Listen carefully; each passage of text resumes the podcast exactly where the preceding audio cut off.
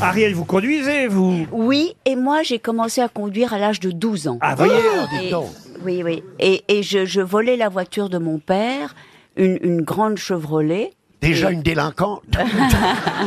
Mais je pensais que vous aviez un chauffeur aujourd'hui. Oui, maintenant j'ai un chauffeur. Plus Parce- jamais, jamais vous conduisez Non, parce que j'ai eu tellement de contraventions. Et quand je recevais le petit papier, je marquais décédé. Et je renvoyais le petit papier. Ça a marché pendant très longtemps. Et oui, c'est bien. hein. C'est bien, Et mais il puis- fallait pas signer en dessous, c'est ça